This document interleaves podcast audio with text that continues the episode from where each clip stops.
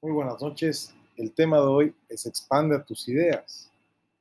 Y vamos a retraernos a un fragmento de lo que algunos fanáticos de esta serie que van a reconocer de inmediato, pues queremos traer hasta nuestras mentes como un personaje que era sabio. Ya nunca podremos sacarla. ¿Tanta certeza tienes? Nunca se puede, es lo que siempre dices. Lo que te digo no escuchas. Maestro, mover rocas es una cosa, esto es totalmente diferente. No, diferente no, tan solo en tu mente lo es. Debes desaprender lo que has aprendido. Está bien, lo intentaré. No, no intentos. Hazlo. O déjalo. No hay intentos.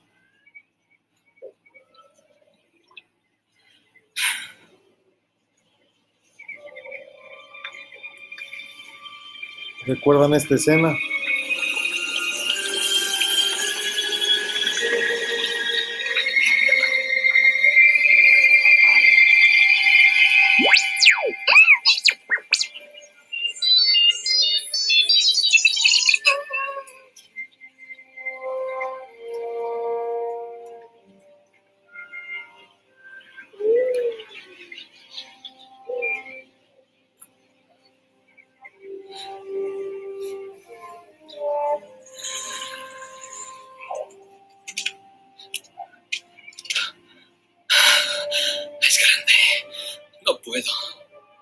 No importa el tamaño.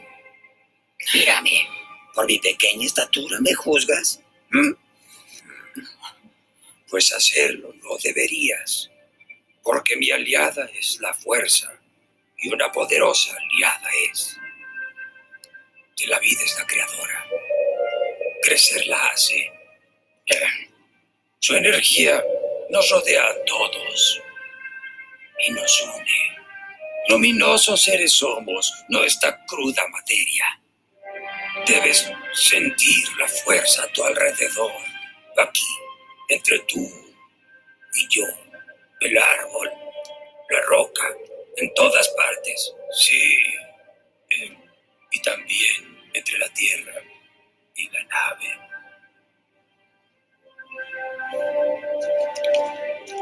Tú quieres lo imposible.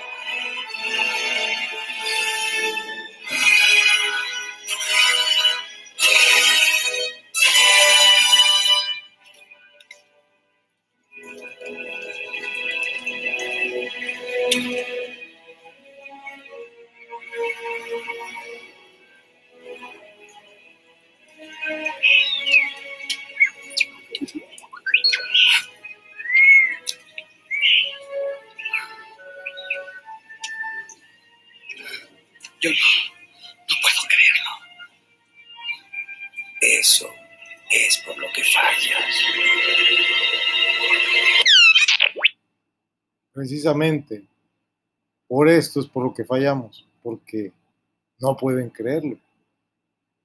Y en el momento que empiezan a creer, van a empezar a contemplar los verdaderos cambios. Hoy, en el ensayo del tema Expande tus ideas, tenemos esta voz de nuestro querido amigo Rubén. Pero tenemos dudas. Y cuando se asoman las dudas, no existen certezas.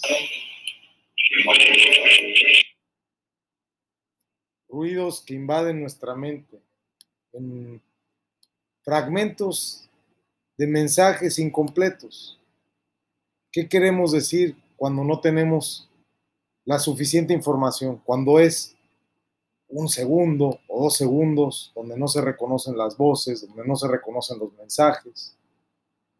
¿Qué queríamos comunicar? Y tal pareciera que en ocasiones, si alargamos a tres o a cinco segundos, el mensaje es incompleto. Pues puede ser, quién sabe realmente. Puede ser, quién sabe realmente. Y en realidad, expande tus ideas. Expande tus ideas, el camino 45 y en esta pieza clásica de la saga Star Wars del maestro Yoda, que a través de la genialidad de George Lucas en la fantasía nos brinda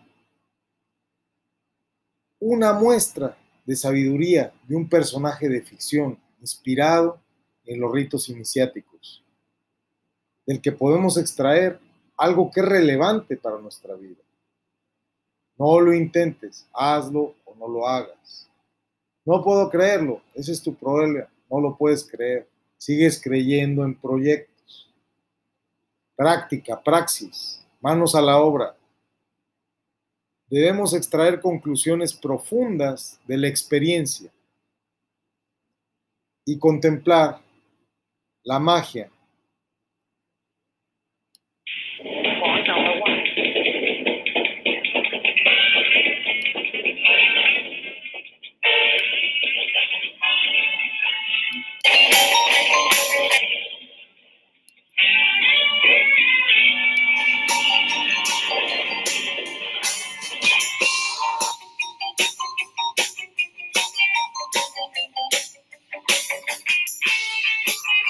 Cuando tratamos de invitarlos a expandir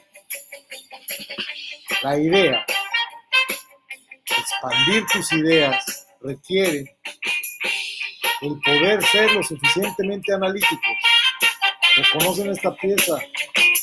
Probablemente no la conozcan, es de 1960, pero muchas veces, acompañada de la letra, sabemos de quién o quiénes se tratan y la memoria de un tema musical como este tan entrañable nos dice que se trata de Biman y Rubén. Y Biman y Rubén están perdidos, están perdidos en medio de una sinfonía, una sinfonía de sonidos. Hoy, jueves 29 de abril de 2021 nos permitimos llegar hasta ustedes, 3.14 de la madrugada. Hemos descubierto que la estación HART ha emitido un choque electromagnético que ha reactivado el cinturón de fuego, provocando un terremoto de una magnitud y empezamos a escuchar información de muchas fuentes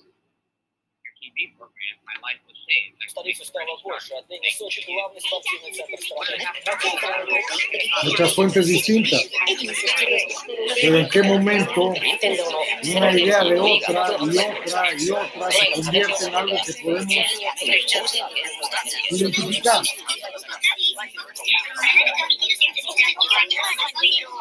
Y así estamos. Y así hemos estado durante meses, invadidos de este ruido de los medios de comunicación.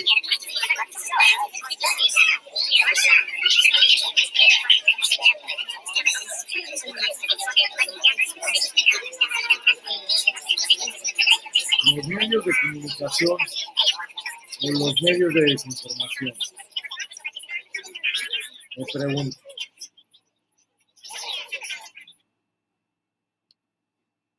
Si nos damos cuenta, cuando empezaron los medios a pedir explicaciones en el Reino de España, todos los medios de comunicación preguntan por las mascarillas y si el gobierno de alguna manera se está planteando su uso obligatorio. Cuando digo todos los medios, son todos, lo formulo a través de Europa Press, por ejemplo. El gobierno se está replanteando el uso obligatorio de mascarillas en espacios públicos. ¿Será solo para los espacios cerrados o también en la calle, en los parques? Simón. Bueno, eh, a mí me van a permitir que no hable en boca del gobierno. El gobierno es muy amplio y tiene muchísimos sectores y de hecho hay una, una ministra portavoz. Yo lo más que puedo hablarles es eh, de la posición que hemos estado hablando todos estos días, porque el tema de las mascarillas es un tema recurrente que hablamos a menudo y de algunas de las discusiones que ha habido en diferentes grupos básicamente técnicos en los que yo participo, tengo el honor de dirigir o coordinar. Como les hemos comentado en algunos en los días anteriores, eh, las mascarillas son una buena medida de prevención. Ya hemos dicho también, eh, creo que es una frase que, que, se ha quedado un poco en, en, el ambiente, que la mejor mascarilla son los dos metros de distancia. Pero en todo caso, la mascarilla, por supuesto, que es una medida de prevención que puede ayudarnos muchísimo en el control de la, de la epidemia y sobre todo de lo que nos queda en esta última fase.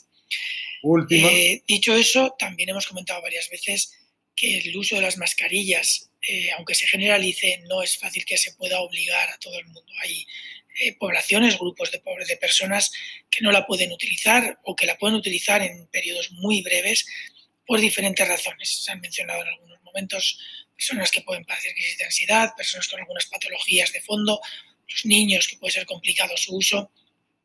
Por lo tanto, yo en principio creo que el uso de mascarillas tiene que ser muy, muy recomendable, altamente recomendable y que todo el mundo que pueda, utilizar, pueda utilizarla en espacios públicos, sobre todo cuando se cruza con otras personas, cuando tiene eh, un espacio donde no puede mantener esas distancias, eh, es cuando de verdad tiene un, un efecto y se puede utilizar. También es cierto que tenemos que entender cómo funciona la transmisión. Una persona que va sola en su coche, que lleve o no la mascarilla, es indiferente para el riesgo de transmisión para los demás. Eso sí, cuando se baja de su coche y empieza a interrelacionarse, sí que puede ser necesario. Eh, por lo tanto, la posición mía es que es altamente recomendable. Si, es, si se decide al final que sea obligatorio, hay muchos otros factores al margen de los, de los meramente técnicos y asociados al riesgo de transmisión. Hay factores que pueden favorecer o facilitar el, control en la vía pública, hay factores políticos, hay factores de educación, hay muchos otros factores eh, que nosotros no manejamos bien y que obviamente las personas y los grupos que los controlan tendrán que valorarlos y poner a cada uno de ellos el peso adecuado para tomar las decisiones. Eh, si al final se hace obligatorio, lo que sí que se tendrá que valorar es muy bien cómo se eh, conceptualizan o se expresan o se explicitan las excepciones de uso o las personas que tengan digamos, esa posibilidad de utilizarla por sus condiciones personales o en qué momentos pueden utilizarla. Eh, yo creo que fuera de eso no, no, tengo mucho más que decir. Si el gobierno toma una decisión, pues entendemos que, que, lo que habrá que hacer es actuar de la forma más racional posible y que conseguir que por lo menos las excepciones que se tienen que, que garantizar se puedan garantizar sin que ello suponga un problema para esos colectivos. Hace casi un año, 13 de mayo del 2020. Y al otro lado del mundo... No, porque a partir de hoy es obligatorio usar doble mascarilla. Así es, si usted tiene que salir y subirse a un bus de transporte público, entrar a una farmacia, al supermercado, al centro comercial, tiene que usar doble mascarilla. Es la última disposición del Ejecutivo para tratar de reducir la cantidad de contagios. Pero además hay que usar el protector facial. ¿Qué nos dice nuestro compañero Marco Matías, que se encuentra en eh, un paradero de nuestra ciudad? ¿No? Para, con la Marina. Fose con la Marina, así es. Marco, cuéntanos. Cuadra 1 de la avenida Fawcett, cruce con la avenida La Marina. Aquí inicia el recorrido del corredor Javier Prado. Eh, llega hasta Ceres. Miren la gran cantidad de personas que han llegado hasta este lugar. La disposición a partir desde este momento es doble mascarilla y protector facial para todas las personas que usen el servicio de transporte público.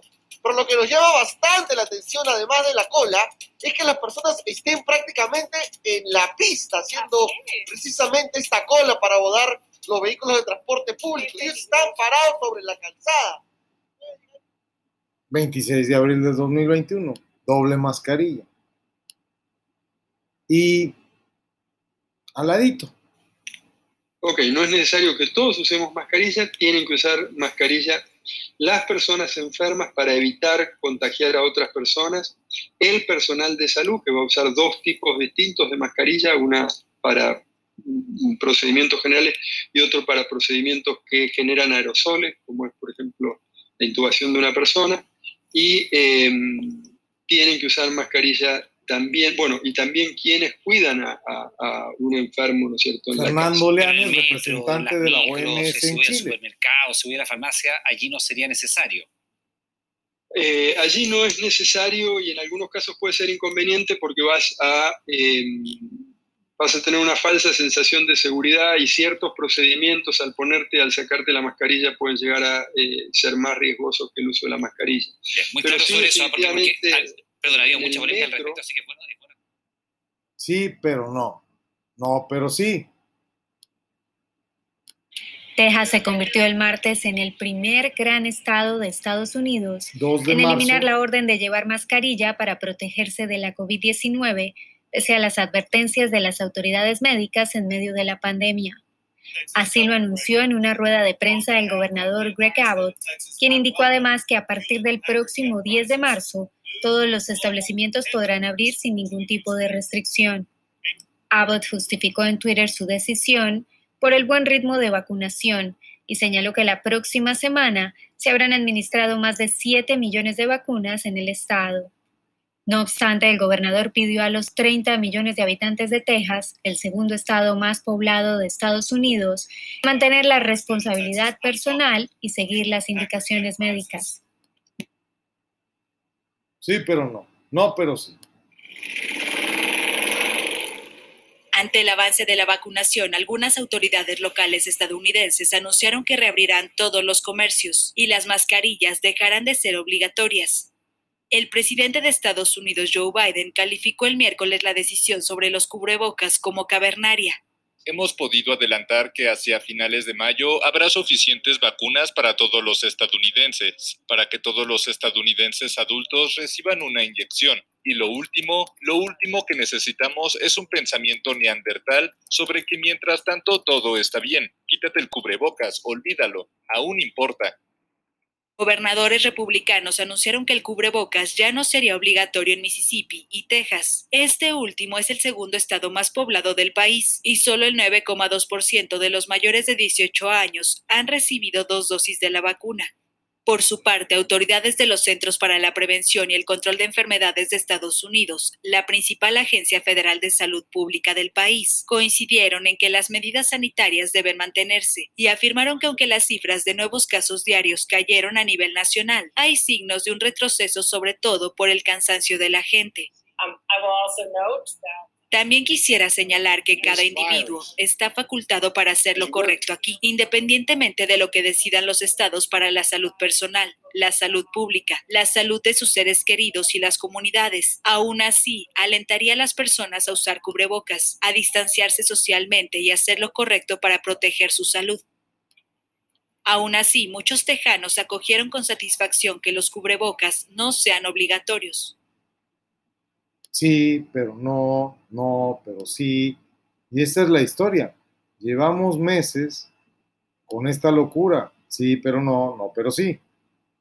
Y si esto es en algo tan sencillo, ¿cómo será en algo complicado? Porque es algo simple. Y desde Trump y desde Biden, defeating this virus Les ruego, usen la mascarilla, nos decía Biden en noviembre del 2020. Es lo único que va a detener la propagación del COVID. Usen la mascarilla. Ahora dice que es cavernario usar la mascarilla. El problema es que estamos en medio de la desinformación, en una marea, en un tema tan simple como el uso de la mascarilla, no nos logramos poner de acuerdo y los medios no buscan ponernos de acuerdo. Y tampoco hay una simplicidad en un tema tan simple como para poder entender y extraer una conclusión. Pareciera que más bien estamos procurando dividir a la opinión pública. Expandir nuestras ideas implica el poder analizar la información, extraer esa información, decodificarla y poder convertirla en algo nuestro. A través del camino de Shomea Musif, que quiere decir entender y agregar, podemos lograr escuchar esa marea de ideas contradictorias y confusas para dedicarnos a estudiar el fondo del asunto, desarrollar nuestra propia analítica y fluir como el agua que regresa a las 3 de la madrugada, después de una nutrida y acalorada tertulia. No es suficiente con escuchar las ideas, tenemos que estudiarlas, desarrollarlas, agregarle nuevas dimensiones y luego vivirlas. Entonces la idea se convierte en parte de nosotros. A todos nos ha sucedido que en la excitación de oír estas ideas, en la emoción colectiva, alterados ante el peligro de una pandemia, de un virus letal, pues saltamos hacia asociaciones de ideas ajenas y nos sentimos maravillosamente orientados, literalmente en una falsa visión de horizontes ajenos, expandiendo una falsa conciencia. Cuando escuches ideas acerca no solo de si es o no es adecuado usar mascarillas, asegúrate de hacer un análisis desde el inicio al final, llegar al fondo. La propia Organización Mundial de la Salud desde el principio dijo que no era adecuado el uso de mascarillas. Entonces, ¿quién defiende tanto el uso de la mascarilla? ¿No será que los vendedores de mascarillas están haciendo su trabajo de cabildeo? Y es un tema simple. Imagínate con valores nominales más altos, con ideas más profundas. El desglose de los componentes va a ser mucho más complejo. Cada parte de la que debemos de asegurarnos un entendimiento completo requiere de muchas más preguntas que aclarar. Y el análisis y observaciones puede llegar a una complejidad alucinante. Nos puede tomar toda la vida el hacer el análisis de información. Es un trabajo que requiere de mucha paciencia, de mucha disciplina, para lograr trazar un camino entre la idea y las implicancias y consecuencias en una proyección a un futuro, que es lo que nos interesa. No vamos a leer el futuro, no somos pitonizos, no somos un oráculo, no somos adivinos. Es lógica la secuencia de los hechos repetitivos y una tendencia que nos marca una consecuencia. Y esa es la lectura que nos permite descubrir el futuro para prepararnos y estar protegidos con el análisis de información e inteligencia. La profundidad descubierta en un tema tan simple como el uso o no uso del cubrebocas nos va a poder dar una ventaja competitiva en el escenario de la toma de decisiones en los negocios. Nosotros mismos somos un ejemplo claro de esto. Decidimos constituir nuestra fundación y non-profit Superior Superiors School el 14 de, ma el 14 de febrero del 2021. Y el 14 de mayo, lapsus brutus, estaba mencionando esta fecha, consolidaremos el proceso. Y en el Inter tenemos un suceso que era previsible, que era retirar las mascarillas en la, obligatoriedad en el estado de Texas y la apertura del estado, dándonos cuenta que Texas nos daba una gran posibilidad de trabajar desde el liderazgo de una administración pública que está descartando las falacias de los aspectos manipulados por el cabildeo de la industria del bobit, del business, que es lo único que realmente ha cabildeado a las partes y a los medios de desinformación, con un aspecto tan simple como no o sí usar la mascarilla cuando la OMS desde un principio había dicho que no se usase. Pero nos hacen entrar en estas falsedades y en estos procesos en los cuales evidentemente estamos siendo una pelota que no solamente corre, sino que rebota e impacta a la opinión pública dividiéndola. Cuando descubrimos la profundidad de las implicancias y consecuencias, nos damos cuenta de los aspectos falsos y del camino que la idea está trazando como una trayectoria clara de la tendencia que nos va a permitir ver la proyección al futuro y podernos preparar para el futuro inminente de 10 años de pandemia. Me preguntaban ayer en la clase, ¿por qué piensas que va a seguir hasta el 2030? ¿Y por qué no? si la N1H1, que fue la primera pandemia reconocida por la OMS, ha durado 10 años hasta la fecha. No se ha descartado la gripe aviar ni la influenza. Entonces, correr con la pelota de la pandemia significa mucho más que oírla en nuestros oídos. Significa absorber la idea en un nivel que nos está impactando en nuestra economía, y la llevamos a nuestro corazón cuando vemos que no tenemos los recursos suficientes para poder sacar a nuestras familias adelante. Nos ha alcanzado esta idea perjudicial a nuestras familias, a nuestras, a nuestras mesas, al no tener comida en muchas ocasiones, ni ingresos, afectados por un lobby que trabaja con el Biological Offensive Business Industrial Development que es el BOBIT, lo repito, Biological Offensive Business Industrial Development, es decir, el desarrollo industrial de negocios con una ofensiva biológica, claramente encausada por el Partido Comunista Chino. Y esta es una idea que estás escuchando, nueva. Muévela un poco a tu conciencia y solamente sigue el dinero. ¿Quién se está beneficiando con que siga siendo obligatorio el uso del cubrebocas? Pues evidentemente los vendedores de cubrebocas. ¿Quién es el mayor productor de cubrebocas en el mundo? China. ¿Y quién se está beneficiando de todo esto? ¿Y quién apoyó a Tedros? ¿Y quién apoya económicamente a la OMS? Si nos movemos a esa dimensión y nos transformamos, no solamente como escuchos, como escuchas, perdón, o escuchos también, porque escucho es el de Don Gato, habría que entender la broma. Nos vamos a convertir en algo real, vivo y funcional, como opinión pública. Eso es parte de tener libre albedrío. No debe bastarnos con leer el periódico, tenemos que convertirnos en parte del periódico, en parte de la prensa. Para eso tenemos una agencia informativa. En este último minuto de este fragmento, quiero que saquen conclusiones, deriven ideas a partir de este ejemplo usen su creatividad, sean ustedes mismos. De otro modo, solamente van a ser una figura pasiva, un peón de las noticias, y no estarán verdaderamente prestando atención a la crisis global en la que vivimos. ¿Qué estás esperando para inspirarte? Que vengan por ti, que toquen a tu puerta y tengan una ambulancia afuera, te intuben, te metan propofol y te duermas en el sueño de los justos.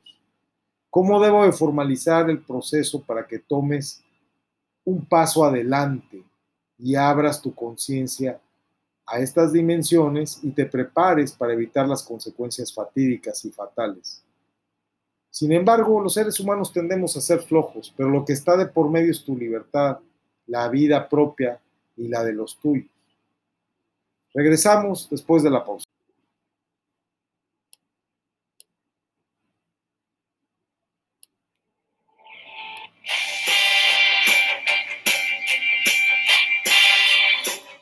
Ahora reconocemos la tonada.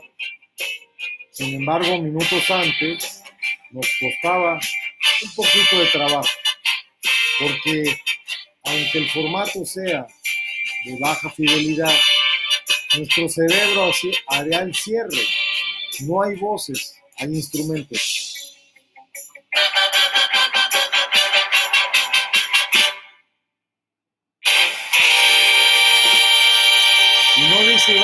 Dice Biman. Pero somos flojos. Sabemos que debemos examinar las cosas en profundidad, pero a menudo evadimos el esfuerzo que se requiere. Nos contentamos con explicaciones superficiales de expertos y paneles de expertos. Y esto, esto nos contrarresta inteligencia. Y es la tendencia. Suele ocurrir que las ideas nos impactan solo de forma superficial y no nos molestamos en hacer nada al respecto. Por eso es que hay tanta inconsistencia en el tema de la pandemia y en todos los temas del mundo, entre comillas, moderno. Las ideas solo rebotan entre la gente en vez de ser adquiridas y procesadas. La mayoría de la gente es un bulto más que no corre por la pelota y en ocasiones es la pelota. ¿A quién persiguen los jugadores? A la pelota. Te recomiendo que seas un prosecutor, un prospector de tu propia sabiduría que debes forjar cuando descifres misterios de la información y de la vida y del mundo, y no solo lloriquear por la crisis. Te voy a ilustrar el proceso tomando el concepto ama a tu prójimo como a ti mismo tomado el Levítico 19-18. Y me voy a hacer pues gala del maestro Adal, que siempre pedía, vamos al punto número uno.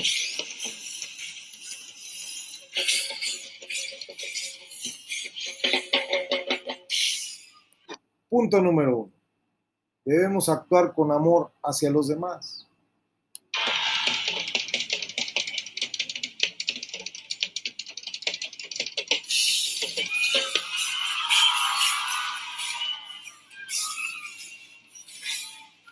Punto número dos.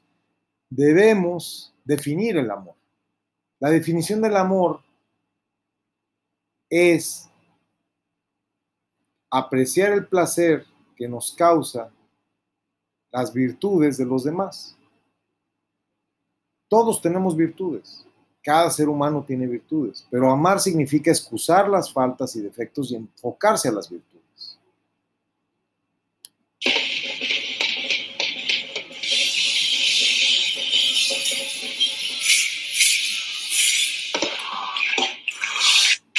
Punto número tres. Si la suprema inteligencia creadora, a través de las revelaciones a los profetas, en las escrituras, de las principales religiones monoteístas, nos dice, ama a los seres humanos. Entonces, quiere decir que los seres humanos son intrínsecamente seres que pueden ser amados. Pero el hecho es que casi todos tenemos a dos personas que nos han amado, a nuestros padres. Casi todos, hay que confirmar esto. Por lo tanto, si tenemos problemas con amar a alguien, entonces hay que preguntarnos si tuvimos madre, porque a lo mejor no, no tenemos madre, o si realmente nuestro padre eh, nos amó. A lo mejor hay ciertas implicaciones en las que vamos a descubrir que hay una carencia sistémica que resolver antes de que seamos inválidos para el amor. Y esto nos va a abrir nuevas perspectivas sorprendentes cuando reconozcamos que simplemente nos faltaba darnos cuenta de que no fuimos educados para el amor.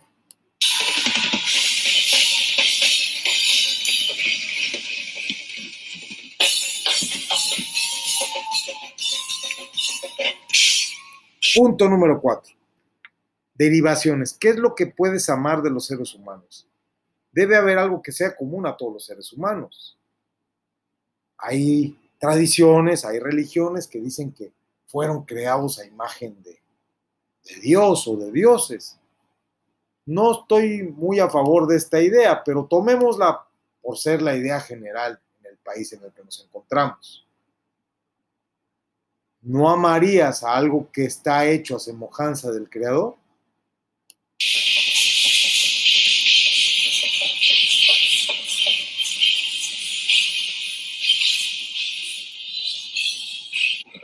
Punto número 5. Dado que tenemos un mandamiento de amar a los demás en la mayoría de las tradiciones, esto significa que amar es algo que puede ser ordenado, porque fue un mandato, un mandamiento. Entonces, esto iría en contra de la percepción común de que pese a que es bonito amar a otros, el amor pues es algo obligatorio y el amor no puede ser obligatorio. Nuestros sabios, nuestra tradición, han reflexionado sobre quién o quiénes nos pueden enseñar el secreto de cómo amar a todas las personas. Una de las grandes obras de Eric Fromm, El arte de amar, nos aclara cómo amar de las diferentes formas a todas las personas. Sin embargo,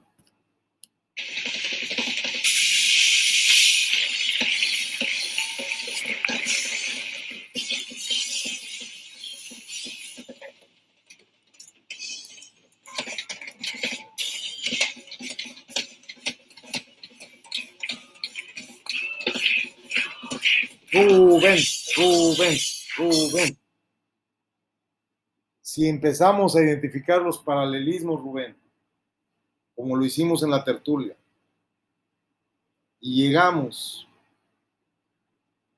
a que tu Dios y la suprema inteligencia creadora nos ordenó amar a otros. Entonces, eso significa que la inteligencia creadora nos amó a nosotros. Pero ¿cómo sabemos eso? Me lo explicaste a través del misterio, del verbo encarnado, esta idea del Mesías, del Cristo. Vayamos más allá de la tradición y la religión y el dogma. Si amamos a alguien y creamos a alguien, y si lo extrapolamos a la suprema inteligencia creadora que nos amó y nos creó, entonces quería la inteligencia creadora que los otros amaran a las otras personas, pero como la inteligencia creadora nos ama, entonces también quiere que nosotros nos amemos los unos a los otros. ¿Estamos en lo correcto? Hasta aquí vamos bien.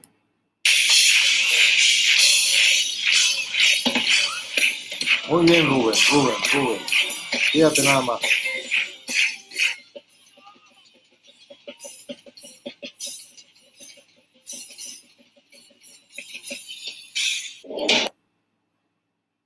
Cuando logremos identificar que más allá de, esta reflexión tenemos una carencia en cuanto a la continuidad de la protección, que en el Génesis claramente se expresa como una expulsión del paraíso. Y podríamos entender que de esto depende la libertad. Un adulto ya no requiere la protección de sus padres porque está habilitado para protegerse a sí mismo. Cuando los primeros hombre y mujer desobedecieron, hicieron conocer, se emanciparon de la protección del paraíso, entonces estaban expuestos a la mortalidad y a los daños. Por lo tanto, entre mutuos, Adán a Eva y Eva a Adán, debiesen de buscarse proteger de los daños a los que están expuestos y a los peligros. Y eso es parte del amar a alguien. El amor de pareja o el amor al prójimo significa luchar por los derechos de la pareja o del prójimo o en su caso, en la, generalidad de la humanidad, el amor a la humanidad se expresa en la Declaración Universal de los Derechos Humanos, porque precisamente una parte sustanciosa de la humanidad luchó y trabajó en contra de la injusticia para detener la violencia sistematizada que enmarca a las revoluciones de los oprimidos. Y los oprimidos en sus derechos humanos tienen garantizadas la protección de una organización que se creó para poder manejar los daños colaterales del mundo que trata de liberar y a la vez los poderosos que tratan de esclavizar. Es parte del amor al prójimo. La Organización de Naciones Unidas debería de enarbolar el amor al prójimo, el amor a la humanidad, el Ministerio Humanorum de Pérez de Cuellar. Sin embargo, en los últimos años, la Organización de las Naciones Unidas y sus organismos rectores, como la Organización Mundial de la Salud, han sido secuestrados por razones económicas, entre otros actores poderosos por el Partido Comunista Chino. Y en el comunismo no existe una protección. En el comunismo existe el Estado y el amor al prójimo es sustituido por el amor al Estado y el amor al funcionario y el amor del funcionario por el poder para oprimir al pueblo y desconocer y vulnerar los derechos humanos. Si la cienciología enarbolada en el control del Estado y los medios de violencia institucionales se traduce en una justificación de amor al poder a través del discurso científico, de amar la salud pública. Y el amor más grande que debiese tener los organismos internacionales es el amor a la libertad y a la paz. Pero estamos en medio de una guerra, una guerra biológica, una ofensiva biológica para el desarrollo industrial de negocios. El único amor que existe es el amor al dinero.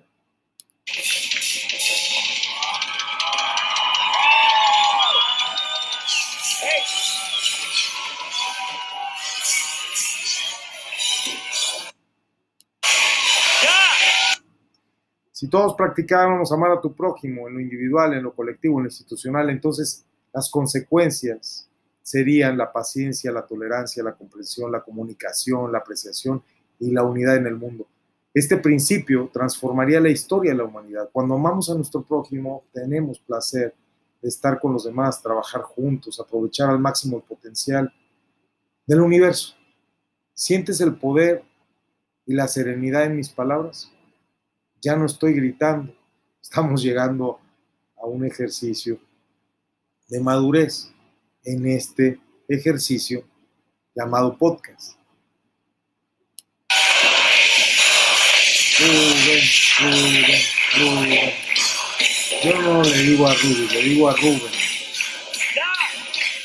Ah, nos quiere callar este hombre. Por último, y el último, el noveno, Mira atrás en el tiempo, hasta la época de los griegos, babilonios, egipcios, todas sus escuelas iniciáticas, sus ritos iniciáticos, todos ellos, babilonios, griegos, egipcios, sumerios, visigodos, austrogodos, mongoles, todos asesinaron, esclavizaron y torturaron en grandes cantidades. La historia muestra que un pueblo con su innovadora declaración de amar a la humanidad,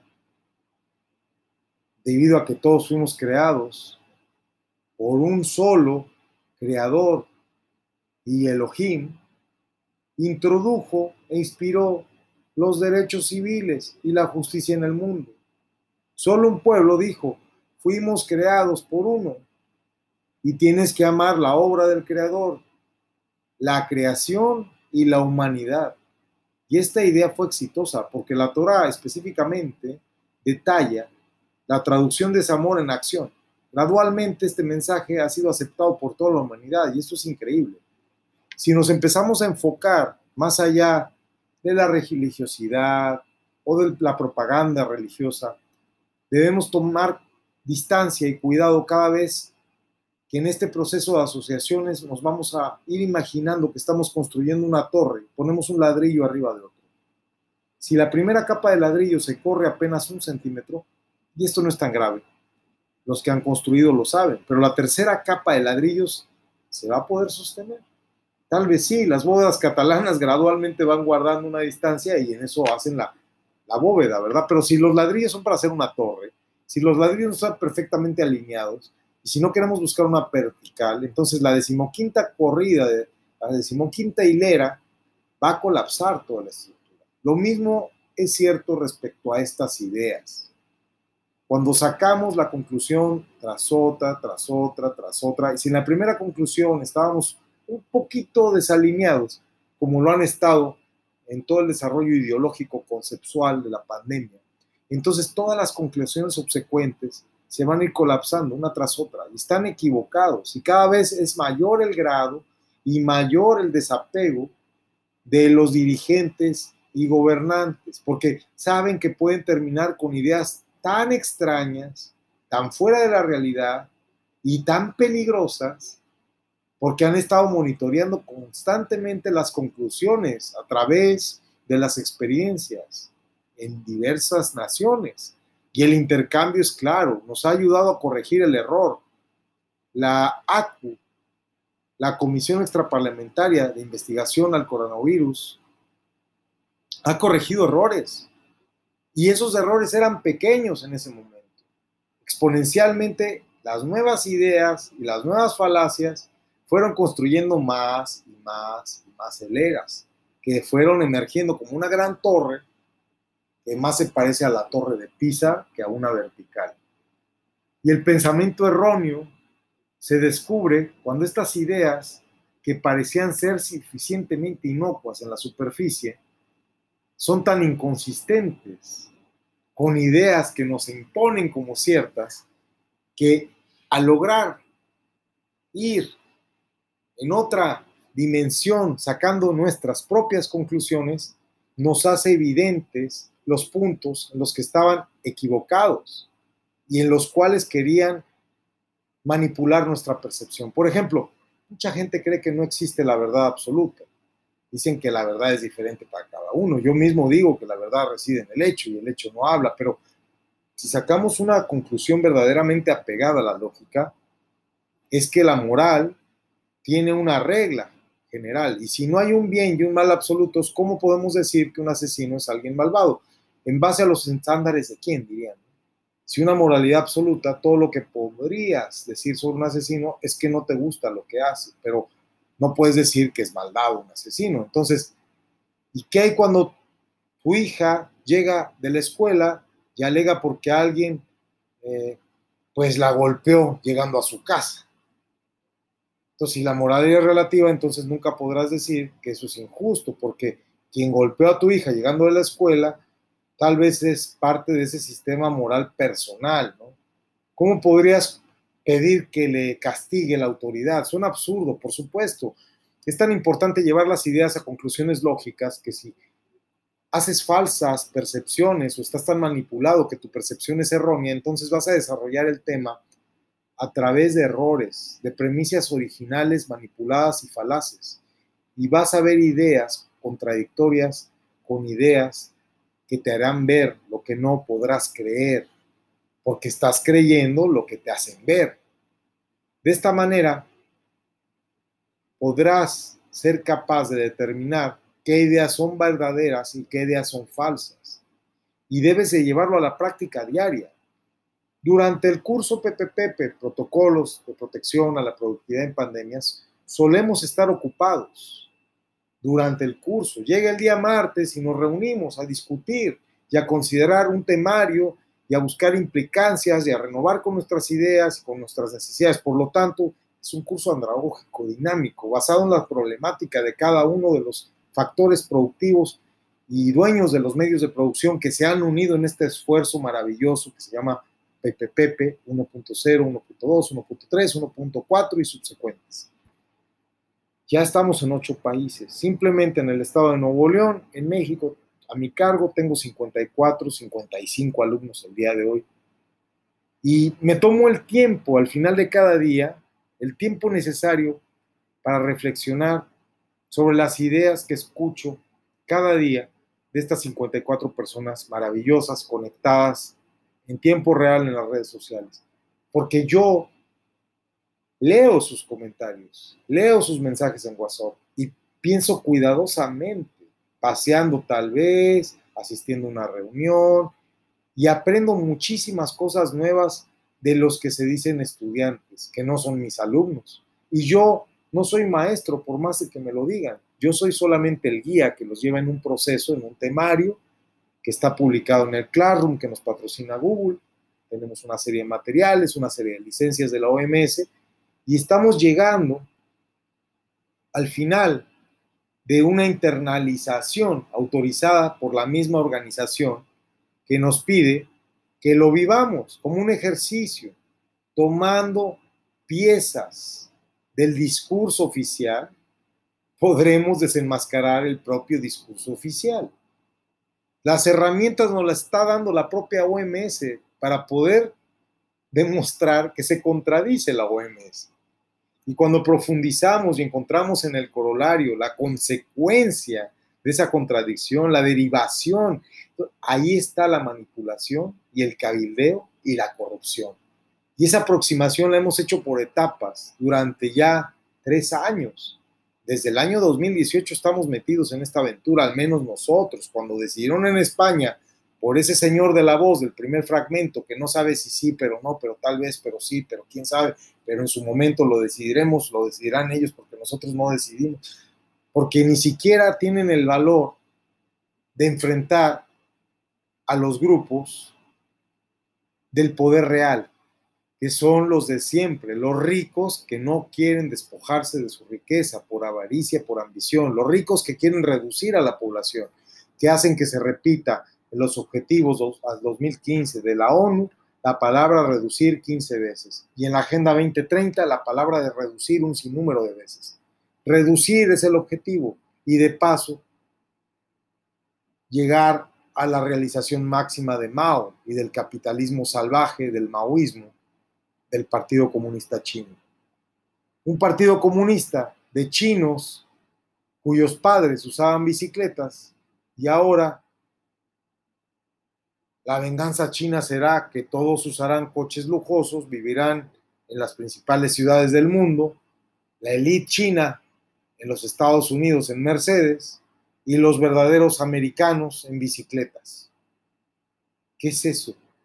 Eso es el salvajismo de la globalización a través de una ofensiva biológica. El presidente Biden no ha tomado en serio las advertencias del presidente Trump. América es para los americanos y los americanos también pueden ser los de Honduras y los de México, pero América no es para los chinos. Y esta aproximación de etapas desde el 2018 nos dan una cadena potencialmente infinita de conclusiones. De hecho, nuestros sabios dicen que uno podría teóricamente deducir las 613 mitzvot a partir de cualquier mitzvah de la Torah si hace un seguimiento lógico de las consecuencias, derivaciones, etc. Obviamente, solo lo puede ser alguien que sea un erudito.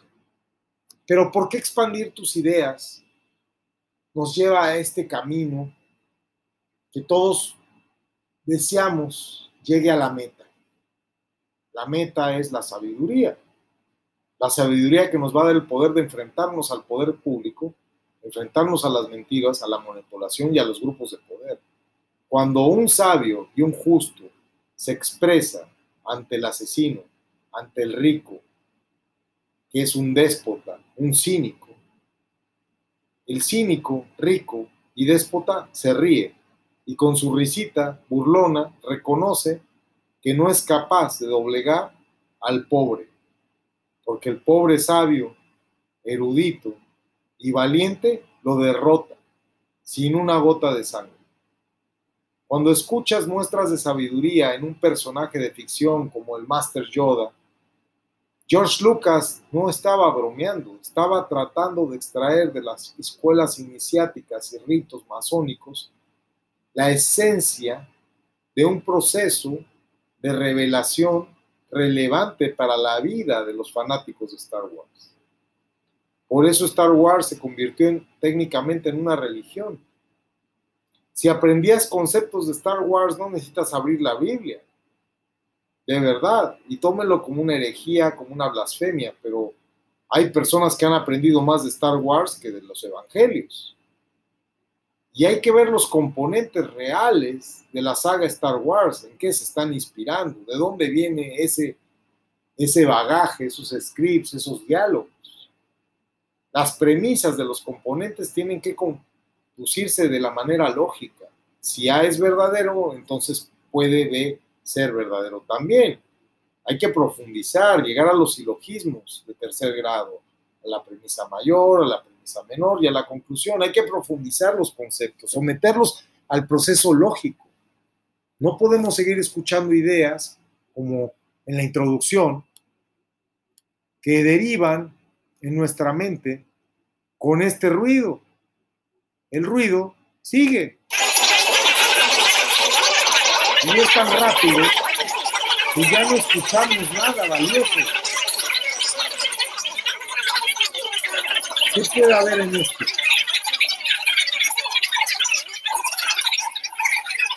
Una cinta de la vida tan acelerada, tan veloz, de las TIC, de las redes sociales, totalmente invasiva. Así está la gente todos los días, mensajeando, recibiendo información a lo bestia.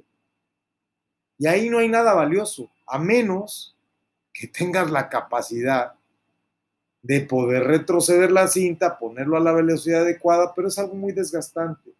Hay que limpiarnos intelectualmente cada noche antes de ir a dormir, dejar de ver televisión, recurrir a las fuentes confiables de información, hacer el trabajo de investigación a un nivel técnicamente periodístico. El periodismo de investigación no es para los reporteros ni para los periodistas. El periodismo de investigación es para cualquier ciudadano y cualquier ser humano que se precie de ser humano, porque para estar vivo tienes que estar informado y tienes que estar comprometido con la verdad en un proceso de la vida que te implica como un ser que hace inteligencia para no tener que seguir comiendo, comiendo mierda. Si tienes mierda en la cabeza, tus ideas van a ser mierda. Si empiezas a tomarte el tiempo para analizar la información, aprender, a encontrar fuentes de sabiduría, extraer esa sabiduría relevante en tu vida, hacer tus propias conclusiones, vivir de acuerdo a tus conclusiones, defender tus derechos humanos, entender y agregar, no escuchar, estudiar, desarrollar, dimensionar. Entonces, esta apropiación, este aprendizaje con H, nos permitirá precisamente expandir las ideas. Y expande tus ideas es un camino a la sabiduría y hoy es un camino a la libertad, porque la expansión de las ideas tiene que ser globalizada. No podemos conformarnos con lo que diga el doctor de la O en Nuevo León. Tenemos que ver qué locura están diciendo en Perú el día de hoy, que uses doble mascarilla y un, una careta. O sea, ¿qué pasa? O en Chile, no, sí, pero no, en España. Tenemos que globalizarnos porque nuestro amigo y nuestro enemigo están globalizados. Y la orden no es local, la orden viene del Comité de Emergencia del Reglamento Sanitario Internacional de la OMS con sede en Ginebra, Suiza. Y la orden viene para todos los países miembros de la OMS. No podemos estar escuchando a la autoridad local cuando la autoridad local nos manipula y nos lleva de la mano hacia un callejón sin salida. Tenemos que tener la capacidad de movilización, de concientización y de reclamo, de discusión, y de consenso con la autoridad. La autoridad entre comillas, porque la única autoridad es la que reside en el pueblo y el pueblo tiene la revocación del mandato. Es un proceso mediante el cual el propio presidente de la República puede ser expulsado del cargo público. Y eso está avalado precisamente por la doctrina de la ciencia política y por la política actual de la 4T. No debemos solamente dejar que nos enarbole conceptos y nos los someta en procesos populistas. Hay que tomarle la palabra al mandatario. Hay que participar en las ruedas de prensa. Hay que participar en las agencias informativas. Adelante. Baruch Hashem.